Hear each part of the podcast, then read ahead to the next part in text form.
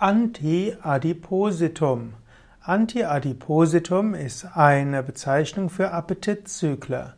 Appetitzügler, also Antiadiposita, die sollen helfen gegen die Adipositas, also die Fettleibigkeit.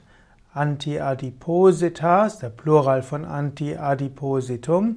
Antiadiposita sollen also die Esslust verringern. Es sind oft Substanzen, die Zentralerregung dämpfen sollen. Meistens sind Appetitzykler schädlich. Man hat schon öfters versucht, mit Antiadipositum den Appetit zu reduzieren. Selten führen die Kuren zum dauerhaften Erfolg. Es gibt auch Appetitzykler auf pflanzlicher Basis.